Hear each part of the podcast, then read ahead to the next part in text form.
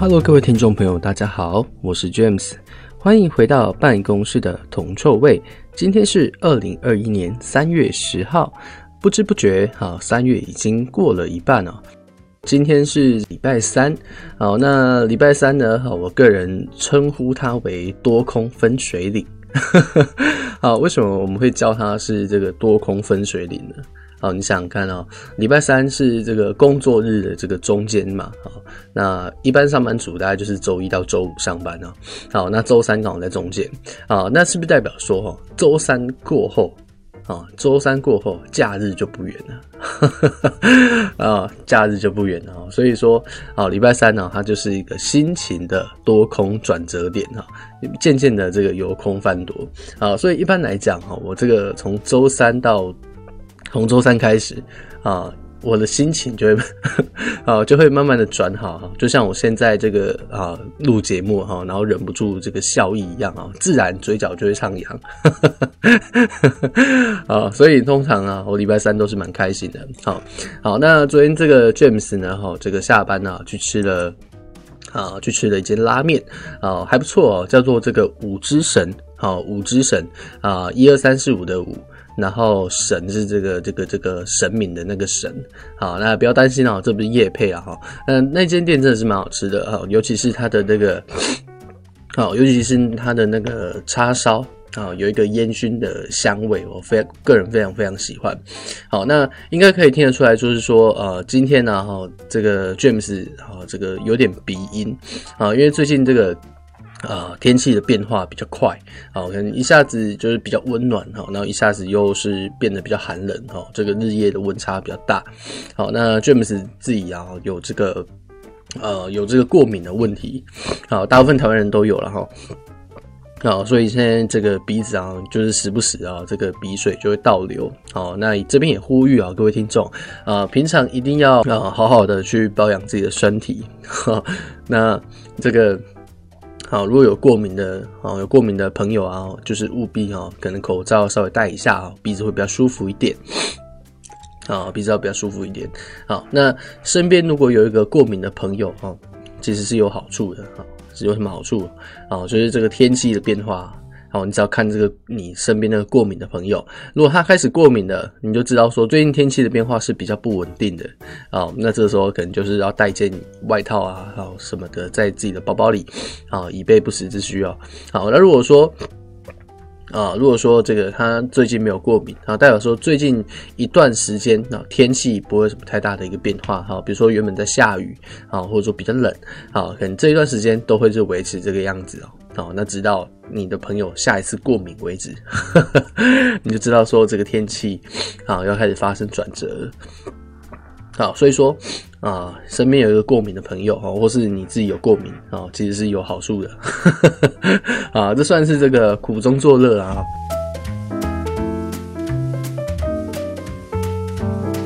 好了，好，那我们今天废话不多说哈，我们简单啊来聊一下。好，近期这个金融市场发生一些事情。好，那我们这个办公室的铜臭味呢，我们的这个节目哈，就像我刚刚所说的，啊，最主要啊哈是在讲那些哈，可能每天你必须要去注意的金融事件。好，那再来就是呃，我们也会在呃节目中哈去讲到说啊，可能如你刚踏进市场，啊，或者是你刚进入。啊，这个投资的这个领域啊，你可能不知道从何开始。啊，那我们这边也会教一些比较简单的一些知识。啊，那未来呀，我们也会看这个节目发展的一个状况啊，然后陆陆续续的去增设一些单元。好，那接下来呢，好，我们就来看看啊，近期盘面的一个表现。好，那首先的话，好，最近这个。金价的表现哦，可以说是呃有涨有跌啦哈。那我自己在这个投资或者我自己在操作的时候，哈也这阵子到礼拜三为止哈，状况也不是特别的好啊。我做空它就跌啊，我做空它就涨啊，我做我做多它就跌。好，那也没有办法哈，就是说呃，在现在市况比较反复的情况下。啊、像我们这样子可能比较偏短线的一个操作，啊、其实如果在节奏上没有掌控的很好，啊、很容易就会进退失据，然后或者说出现这个反复亏损的一个现象。啊，所以我今天呢，哦，像我自己啊，因为已经接连失利两天啊，我可能就比较不会有想要再进场的一个念头。好，那可能先退一步，哦，等待市场哦看得比较清楚之后，我看得比较清楚之后，我可能再去做进一步的一个策略。近期金价反复的原因，其实在前两期的节目我们有提到过啊，主要是因为受到这个美元跟美债收益率的一个上涨，好，那导致说金价。有一个啊，有一个下跌的一个现象。那再来就是说，呃，这个昨天呢，这个财政部长耶伦哈也是有出面发表讲话，哦，然后去影响到了整个盘面的一个波动。好，那为什么我们要特别去提到这个新的财政部长耶伦呢？好，那要先知知道说，耶伦他在接任啊财经财政部长这个职位之前啊，他先前是这个美联储的一个主席。好，那现在市场上很多人也在开始预期说啊，呃，这个呃耶伦好是不是就会跟美联储去做到一个起到一个紧密合作的一个效果，好，达到这个货币跟财政政策双管齐下的一个哦的一个效益。好，那昨天耶伦呢，他就讲说啊，目前哈他并没有特别去在意这个美债收益率。好，那如果说未来。好，未来在这个通胀方面有一个比较急速的一个增长，哦，比较快速的一个增长。哦，那美国政府也是有相对应的工具啊。哦，也是有一个相对应的工具，哦，来去控制这个现象。好，那这句话其实就稍微安抚了目前这个市场上的投资者，因为大家都预期说，在这个美债收益率继续攀升的情况下，很有可能会导致通胀的，哦，通膨的一个快速发展。好，那可能就比较不利啊，未来的一个未来经济的一个表现。因为美联储可能就会因为这样子的一个现象，哦，然后提早去收紧啊，或者说紧缩的它紧缩它的政策，好，那对于这个市场上的金流或者说借贷的一个条件来讲，都是相对不利的。好，那在耶伦这句话讲出来之后啊，呃，稍微安抚了这个投资者的情绪，哦，那导致说先前因为这些因素而下跌的一些资产啊，普遍都有反弹的现象。好，那像是这个呃货币对啊，好欧元啊，好英镑啊。好，那金价哦，甚至是原油哦，都有一点止跌回升的一个感觉。哦，那最主要啊，目前啊市场上关注的啊关注的重点哈，就大概在啊大概在这个地方。黄金的部分哈，由于这个走势是比较反复啊，所以我最近呢，我就会比较建议大家可能采取一个观望的策略啊，采取一个观望或是观察的策略，会是比较妥当。啊，会是一个比较妥当的选择。好，那接下来呢？哈，讲完黄金，好，我们接下来稍微来聊聊原油。好，那原油的话，好，虽然说哦有一个止跌反弹的现象，好，但是整体来讲呢，哈，还是继续的往下调整。好，今天凌晨 API 的一个数据公布出来是大增两千一百六十万桶。哦，非常非常大的一个数字啊！可是它并没有对市场造成一个很大的影响啊，你没有看到说油价马上出现一支很大支的阴线，好，并没有。好，为什么啊？你要先去知道这个库存数据哦，公布的一个逻辑。库存数据哈，我们常听到什么当周的 API 当周原油库存，EIA 当周原油库存啊，但其实它的当周是指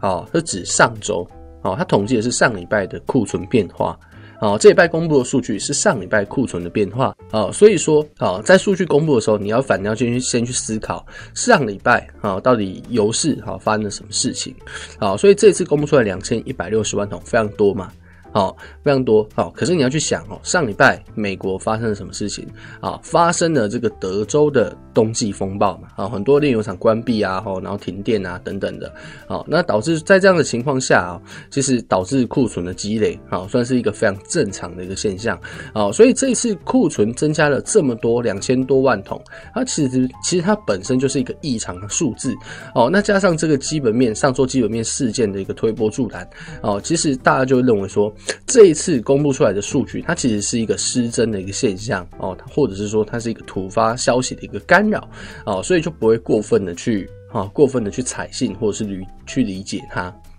好，所以这是为什么？好，这一次库存数据公布出来，并没有对油价造成很明显打压的一个原因。好，那油价主要的一个跌呃下跌的影响，好，还是在于我们刚刚所提到的哦那两个东西哈，就是美债跟美元的一个上涨，好，去挤压了油价的表现。好，那你要去想啊，为什么啊美元的强弱会去影响到油价呢？好，其实它的道理很简单哈，就是说啊很多的呃国际上的大宗商品呢，几乎都是以美元去计价，这点没有什么太大的问题。好，那如果你本身是贸易业，好，这个啊你可能就更能够感同身受吧。好，那是不是代表说哦，如果今天美元升值，是不是啊油价啊就变得相对的贬值了嘛？哦，就变成相对贬值了嘛。哦，所以一般来讲，哦，美元上涨的话，会对大宗商品去形成压力。好，就跟美元上涨，黄金会下跌原因是一样的。好，等于黄金怎么样？啊，黄金变得相对便宜了嘛，金价就会掉嘛。好，同理，油价也会掉。哦，油价也会掉。哦，那反过来也是一样。哦，美元贬值代表说油价相对升值，所以油价它会不会涨？哦，还是会涨，所以说美元的强弱啊，其实多多少少了哈，跟这个啊商品的价格啊也会有所关系哦，尤其是大宗商品这一块啊，影响更是相对明显一点。好，那讲到这边哈的各位听众朋友可能会想问哦，那到底我们在操作原油的时候啊？啊，到底我们在操作原油的时候啊，要关注的面向有哪一些？好，那首先呢，我们就先从我们刚刚所提到的 EIA 或跟 API 来讲。好，这两个都是所谓的一个库存数据。好，那到底哪一个比较？比较重要，或者是说哪一个比较公信力？好，那我们先从 API 开始讲。好，那 API 一般来讲，哈，公布的时间大概都在周三的一个凌晨，好，大概五点半左右的时间。好，那我相信各位听众朋友应该是没有那么早起，呃，应该是没有那么早起啊，除非家里是务农，好，才有才有可能这么早就起来。好，那现代社会应该是相对少见的哈。好，那这个 API 啊。我们要先去知道说，好，它统计的一样是当周的库存，好，这两个统计的标的是差不多的，好，可是它们的主要差别，好，在于说，啊，统计的人是谁，好，那以 API 来讲，啊，API 它统计的是统计的机构是美国石油协会吧，好，由美国石油协会去做统计，好，那美国石油协会啊，美国石油协会算是一个私部门的一个组织。好，所以它统计出来的数字，啊，可能就是一个大概，好，可能就是一个大概。好，那 EIA 就不一样了，EIA 是由谁统计？是由美国的能源署统计，啊，所以它算是一个官方的，哦，它算是一个官方的一个组织或架构。好，所以一般来讲啊，EIA 由于它是美国官方所统计，所以它在，呃，它在这个库存的一个变化上。一般来讲，会比较有公信跟参考的啊，参考的性质啊，会比较强啊，会跟 API 相比是比较强啊，所以说啊哈，一般来讲，EIA 比较有可能去影响到市场的一个波动，好，那 API 则不一定，好，API 则不一定，好，那真的要比影响的强弱的话，还是 EIA 会比较厉害，因为毕竟它是美国官方所统计的啊，所以你在看啊，你如果你有想要去操作原油。好，其实这两个数据都会是你必须要去理解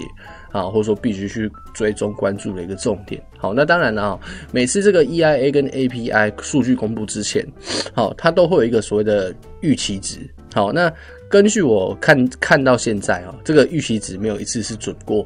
哦，那也就是说，这个数据公布出来，往往会有意外。好，就是说意外的多或意外的少，好，那就伴随了利多或利空。好，那虽然数据公布出来，好，不是利多就利空，但是它对于盘面的影响，哦，它不见得，哦，它不见得马上，哦，利多就一定涨，利空就一定跌。好，这一点我们在先前有讲到，好，有讲到，好，数据对盘面的影响并不是绝对，好，所以我一般来说了，哈，那 EIA 跟 API 公布的时间大概都落在周三左右。好，大概落落在周三，也就是今天，哦，周三左右。好，那我自己不是很喜欢，啊，不是很喜欢去做这个数据的一个行情，哦，尤其是 EIA、API 这个太难预测了。好，那相对的，油市的一个供应或统计都算是比较不透明的，哦，都是一个比较不透明的现象，所以它的风险是比较大的，哦，它的风险是比较大。所以如果我我自己的话，我知道今天是周三，我对于 EIA 跟 API 的公布，一般来讲我都不会什么主观的一个想法。好，那当然我也不会啊，在这一天去尝试去做布局。好，那一般来讲，我自己在操作原油的时候，好，可能都还是以呃技术啊、呃、技术面分析或技技术性的一个操作为主。好，那基本面当做是一个辅助，好，就当做是一个辅助这样子。好，那再就是说，好，除了数据以外，好，有什么要去注意的？好，那就像你在看啊，你在看货币对，你在看黄金一样，好，你会去观察央行的动作。好，你要去观察央行的动作。好，比如说黄金，你会看美联储。好，那你做欧元，你会看欧洲央行；你做英镑，你会看英国央行。好，你看原油，你会干嘛？你会去看欧佩克。好，因为欧佩克等同于什么？等同于是好，等同于是油市啊，油市里面的央行嘛。好，因为它控管的大部分的一个生产，哦，大部分的一个生产，所以欧佩克的动向一定是相对重要。好，那影响油价涨跌的一个因素，好，除了欧佩克以外，还有什么？好，就是就是基本的供给跟需求嘛。好，就基本的供给跟需求嘛。好，那油价就是由供需之间的均衡来去决定出来。好，那供需怎么去影响油价？它的道理其实也非常简单。好，假设今天供应变多，好，假设需求不变，供应变多，代表什么？好，代表会会。这个供过于求，哦，代表供过于求嘛，好，你你假设你要去买一个一只苹果手机，好，结果你发现这支苹果手机烂大街，好，到处都有，到处都买得到，你说这个苹果手机会不会便宜？哦，肯定是便宜的，啊，肯定是便宜的，所以一般来讲哦，在供应相对增加的一个情况下，啊，往往油价啊会面临下跌的压力。啊，因为供过于求嘛，好，那反而如果供应缩减，哦，比如说欧佩克减产，哦，就像我们前两天所提到的消息一样，好，那通常油价就会上涨，因为供不应求，好，供不应求，好，就会出现上涨，好，那需求面也是如此啊，哈，如果需求越强劲，代表说想要买原油的人就越多嘛，好，那越多人去买原油，油价是不是就会涨，对不对？就像你在做股票一样，很多人追着一只股票买。那只股票就一定会涨嘛，对不对？好，那再来就是说，好，如果没有人要买原油，需求下滑，好，那油价就会下跌，好，油价就肯定会下跌，好，所以供需面对油价影响大概是这样子，好，那欧佩克所影响的，也就是从供需的这个角度，好，来去左右油价，好，不然的话，它就不会减产、增产，好之类的，好，这样一个动作，好。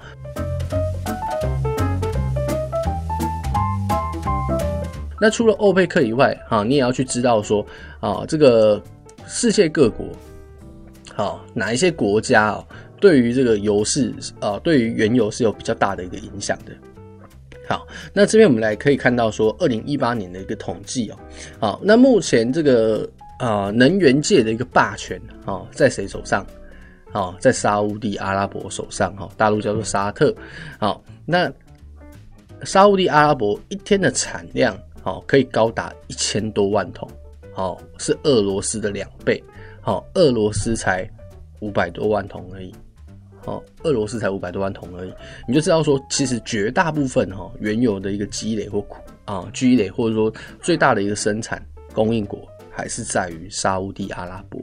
哦，所以为什么沙乌地阿拉伯它可以左右欧佩克的一个动向？好，原因就是因为它就是老大，哦，所以沙特，好，所发生一些新闻，哈，比如说前阵子，哈，沙特被这个无人机攻击嘛，好，油价就应声上涨了，它的一举一动都会牵动油价的一个表现，好，那第一老大沙地阿拉伯讲完了，第二名是谁？第二名是俄罗斯，好，那第三名是伊拉克，接下来才是美国跟加拿大。好，美国跟加拿大，所以你就会知道说，诶，为什么俄罗斯的一个动向也会左右，也会影响到油价？因为它就是老二，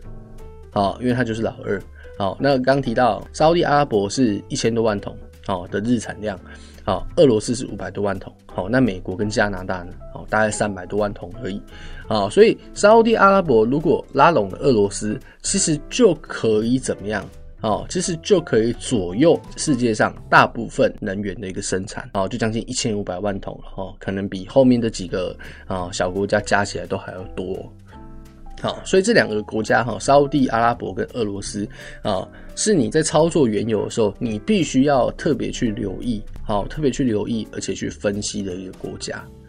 好，那其实原有的这个基本面就没有太难，好，因为绝大部分哦，大家都围绕在啊供给跟需求上，好，大家就围绕在这两件事，好，那其他的话啊，比如说一些比较小的一个因素，比如说交通旺季啊，好，或是啊炼油厂的一个税收啊税收季，哦，那它对于啊能源的一个影响，大概都是比较偏向短期啊，好，那很快就会消退。哦，很快，大概很快就会消退，好，影响不是太大，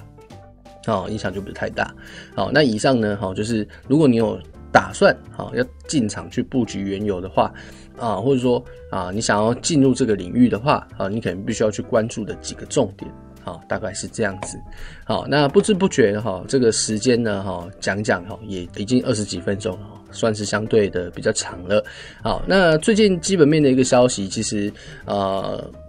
变化或者说题材都不是太多，好，那最近就是围绕在美元跟美债上，好，那大家要去注意哈，最近这个消息面哈有点多空反复，好，那在这个短期的操作面上哦，可能会出现一些杂音哈，或者会会对这个短线操作好带来一些挑战，好，那我们刚提到说呃，像 James 这样子一个短线交易者，好，面对这样子涨跌无常的行情啊，还是会有一些失利的状况，好，那在明天的节目中，我们就来稍微探讨。一下，啊、长线投资者跟短线投资者，好、他们在操作上的差别，好、然后跟